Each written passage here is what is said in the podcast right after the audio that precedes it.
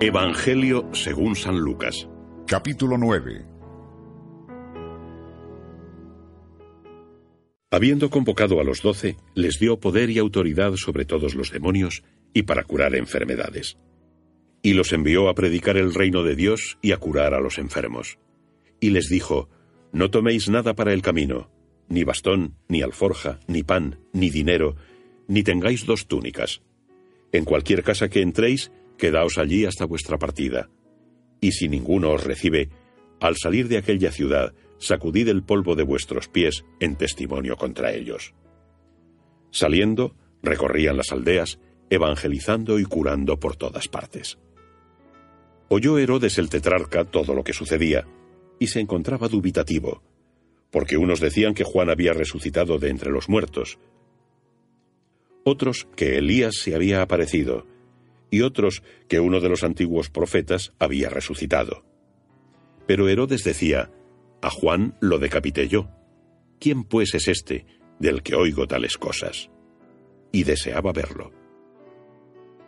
Cuando regresaron los apóstoles le contaron todo lo que habían hecho, y tomándolos consigo, se retiró a un lugar apartado, cerca de una ciudad llamada Bethsaida. Cuando las gentes se enteraron, le siguieron, y él, acogiéndolas, les habló del reino de Dios y curó a los que lo necesitaban. El día ya comenzaba a declinar, y acercándose los doce le dijeron, Despide a la muchedumbre, para que vayan a los pueblos y aldeas de alrededor en busca de albergue, y se provean de alimento, porque aquí estamos en despoblado. Pero él les contestó, Dadle vosotros de comer.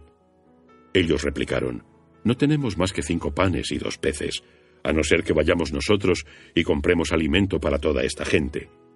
Eran unos cinco mil hombres. Entonces dijo a sus discípulos, Hacedlos sentar en grupos de unos cincuenta. Así lo hicieron y acomodaron a todos. Tomó entonces los cinco panes y los dos peces, y mirando al cielo los bendijo, los partió y los dio a sus discípulos para que los distribuyeran entre la gente. Comieron todos y se saciaron y recogieron doce cestos de los trozos que habían sobrado. Un día en que estaba él solo haciendo oración, y los discípulos se encontraban junto a él, les preguntó, ¿Quién dicen las gentes que soy yo? Ellos respondieron, unos que Juan el Bautista, otros que Elías, y otros que ha resucitado uno de los antiguos profetas. Pero él les dijo, ¿Y vosotros quién decís que soy yo? Pedro respondió, el Cristo de Dios y amonestándoles, les ordenó que no lo dijeran a nadie. Y añadió, Es preciso que el Hijo del Hombre sufra mucho, y sea reprobado por los ancianos, los príncipes de los sacerdotes y los escribas, y que muera y al tercer día resucite. Y decía a todos, Si alguno quiere venir en pos de mí, niéguese a sí mismo, tome su cruz cada día y sígame. Pues quien quiera salvar su vida la perderá, pero quien pierda la vida por mí, ese la salvará porque ¿de qué le sirve al hombre haber ganado el mundo entero si se pierde a sí mismo o se destruye? Pues quien se avergüence de mí y de mis palabras, de él se avergonzará el Hijo del Hombre cuando venga en su gloria, en la del Padre y en la de los santos ángeles. Os lo aseguro, hay algunos de los que están aquí que no morirán hasta que vean el reino de Dios. Unos ocho días después de estas palabras, tomó consigo a Pedro, a Juan y a Santiago, y subió a un monte a orar y mientras oraba, cambió el aspecto de su rostro y sus vestidos se volvieron de una blancura resplandeciente. Y he aquí que dos hombres conversaban con él, eran Moisés y Elías, que aparecidos en forma gloriosa, hablaban de su partida, que había de llevar él a cabo en Jerusalén. Pedro y sus compañeros estaban cargados de sueño. Al despertar vieron su gloria y a los dos varones que estaban en pie con él. Y como éstos se alejaron de él, dijo Pedro a Jesús, Maestro, bueno es que nos quedemos aquí. Hagamos tres tiendas, una para ti, otra para Moisés y otra para Elías, sin saber lo que decía. Mientras decía esto, se formó una nube que los cubrió con su sombra. Al entrar ellos en la nube se asustaron, y una voz que procedía de la nube dijo, Este es mi Hijo, mi elegido, escuchadle. Mientras sonaba la voz, Jesús se encontraba solo. Ellos callaron y a nadie contaron por entonces nada de lo que habían visto. Al día siguiente, al bajar ellos del monte, una gran muchedumbre vino a su encuentro. Entonces un hombre de entre la gente comenzó a gritar, Maestro, te ruego que veas a mi hijo, porque es el único que tengo. Un espíritu se apodera de él y de repente se pone a gritar, lo convulsiona entre espumarajos y con dificultad se aparta de él, dejándole maltrecho. He suplicado a tus discípulos que lo expulsaran, pero no han podido. Jesús respondió, Oh generación incrédula y perversa, ¿hasta cuándo he de estar entre vosotros y soportaros? Trae aquí a tu hijo.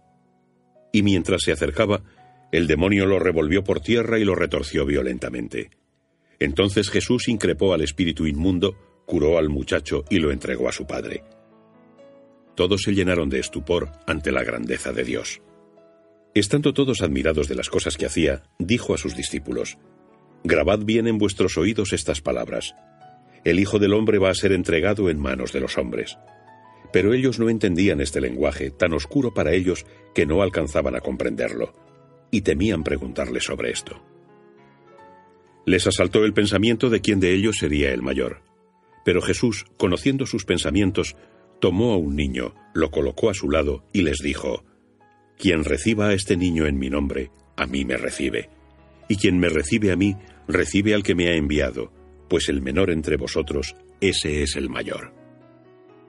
Tomando entonces Juan la palabra, dijo, Maestro, hemos visto a uno que expulsaba los demonios en tu nombre, y se lo hemos prohibido, porque no anda con nosotros. Y Jesús les dijo, No se lo prohibáis, pues quien no está contra vosotros, con vosotros está. Cuando ya se acercaba el tiempo de su partida, decidió ir a Jerusalén y envió por delante a unos mensajeros. Fueron estos y entraron en una aldea de samaritanos para prepararle hospedaje, pero no le recibieron porque iba camino de Jerusalén. Al ver esto, los discípulos Santiago y Juan dijeron, Señor, ¿quieres que digamos que baje fuego del cielo y los consuma? Pero volviéndose les reprendió, y se fueron a otra aldea. Mientras iban de camino, uno le dijo, Te seguiré a donde quiera que vayas. Jesús le contestó, las zorras tienen guaridas y las aves del cielo nidos, pero el Hijo del Hombre no tiene donde reclinar su cabeza. A otro le dijo, Sígueme. Pero él respondió, Señor, déjame ir primero a enterrar a mi padre. Jesús le contestó, Deja que los muertos entierren a sus muertos. Tú ve a anunciar el reino de Dios.